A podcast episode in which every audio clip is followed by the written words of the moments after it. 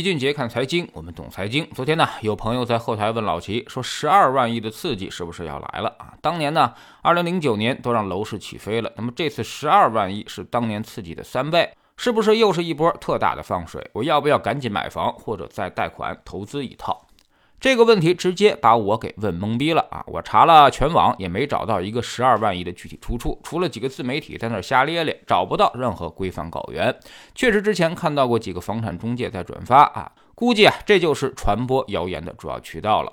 首先，压根儿就没有什么十二万亿，也不会搞什么强刺激。我们现在呢，跟二零零九年是完全不同的经济状况。二零零九年是能干不想干，出口不知道怎么转内销，所以需要大量的基础设施投入啊，启动各种项目，刺激消费，刺激经济。现在呢是刚好相反，是想干而不能干，大家有的是花钱的欲望，也特别想上班，但是现在根本出不了门，所以你现在去放水，还不如把门门。门打开更有效果。其次呢，现在不是没钱，而是有的是钱。银行体系现在资金十分充沛，钱到了花不了的地步，只能够去买国债。现在的问题是没有人来贷款，把利率已经降到了很低，也没人贷款啊？为什么没人贷款呢？还是那个原因，大家都在家里隔离静默呢，小区都出不来，银行也不开门，工厂也进不去，怎么可能贷款呢？所以高层会议已经明确指出，现在供应链不畅是我们最主要的原因。需求现在有的是，士气也很高，历史上可能从来都没有现在这样哭着喊着要上班的时候啊。之前都说九九六不行，现在你让他彻底歇两个月，似乎更不行。第三呢，就是现在跟二零零八年的杠杆率是完全不能比的。当年居民杠杆率在百分之二十以下，现在已经百分之七十了，你想加它也加不上去。如果房价再翻一倍，是什么结果呢？社会居民收入都不够偿还贷款利息的，那么发生次贷危机也就是必然了。第四呢，抛开常识，退一万步来说。啊，仔细看看那个十二万亿的谣言都是什么？我们可以仔细分拆一下啊。上面说的是退税二点四六万亿，专项债三点六万亿，后面还要加个两万亿啊，加起来呢是六万亿左右。还有一些担保金一万亿啊，这些东西总共都加起来已经差不多十万亿了。然后还有什么铁路建设债、商用车贷款、航空专项贷等等啊。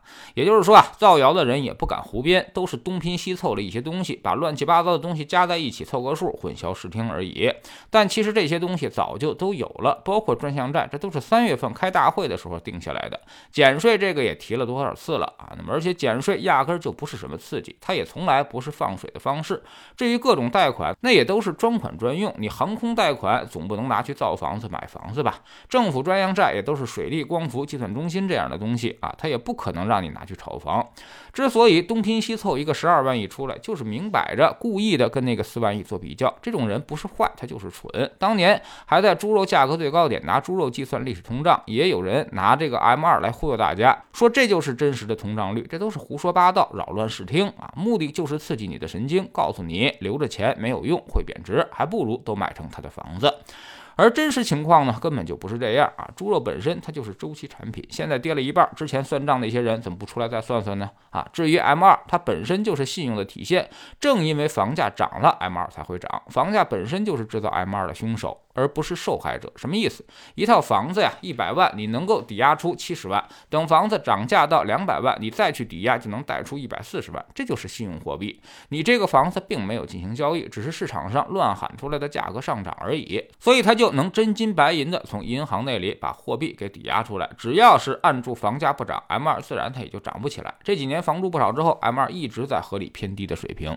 所以啊，别总被那些放水的刺激式言论带来节奏啊，不可。能的，现在早已经不是我们的思路了。我们现在定的政策，连社保都是缓交而没有免征啊，就说明对经济依然是有信心的。当务之急就是要打通供应链，让大家尽快复工复产，把之前说好的那些基建投下去，让它正常运转，经济自然它也就起来了。至于房地产，现在意图十分明确，就是尽量保证完成交付封顶啊，释放二三线楼市的刚需和改善性需求入场。但这个事儿呢，其实现在是存疑的，因为这次疫情过后啊。可能很多人的收入都遭受到了巨大的影响，而且也终于对于非线性的生活产生了深刻的认知啊！他还敢不敢贷款三十年去买房？要打一个巨大的问号。反正现在的政策可能不足以把房价再刺激起来了啊！更何况一线并不是这次放松之列，一线城市依旧践行着房住不炒，LPR 加点也不会下调。如果把一线城市刺激起来，那么二三线城市就更加困难了。这并不是政策的本意，所以未来一定会。因正施策，有保有压。在知识星球秦杰的粉丝群里面，我们每天都有投资的课程。周一呢分析行业，周二看宏观啊，周三教你如何挑选一只好的基金，周四呢讲一些实用的方法和技巧，可以判断股市的方向。周五复盘一周的走势，追踪组合的表现，更新策略的变动。我们总说投资没风险，没文化才有风险，学点投资真本事。从下载知识星球找齐俊杰的粉丝群开始，新进来的朋友可以先看《星球置顶三》，我们之前讲过的重要内容和几个风险低但收益很高的资产配置方案都在这里面。在知识星球老七的读书圈，我们正在讲《置身事内》这本书。昨天我们说到了，现在经济中最大的风险其实就是债务风险，特别是居民杠杆和企业杠杆都已经是加无可加，所以二零零八年的刺激加杠杆啊，现在是绝对不可能了。顶多现在也就是政府部门再加杠杆，居民和企业端啊，如果再加，就真的要出大事儿了。现在加入知识星球，找老齐的读书圈，每天十分钟语音，一年为您带来五十本财经类书籍的精读和精讲。之前讲过的二百三十多本书，全都可以在星球读书圈置顶二找到快速链接，方便您的收听收看。苹果用户请到齐俊杰看财经同名公众号，扫描二维码加入。三天之内不满意，可以在星球 APP 右上角自己全额退款。欢迎过来体验一下，给自己一个改变人生的机会。老齐的新书就叫做《齐俊杰看财经》，正在京东和当当。火爆发售这本书呢，也是我们多年经验和绝招的总结，包括定投、周期、估值、配置的方法和思路，都在里面有深入的讲解。喜马拉雅的小伙伴可以在 APP 顶部搜索栏直接搜索齐俊杰的投资书友会，老齐每天讲的市场策略和组合配置，以及讲过的书都在这里面。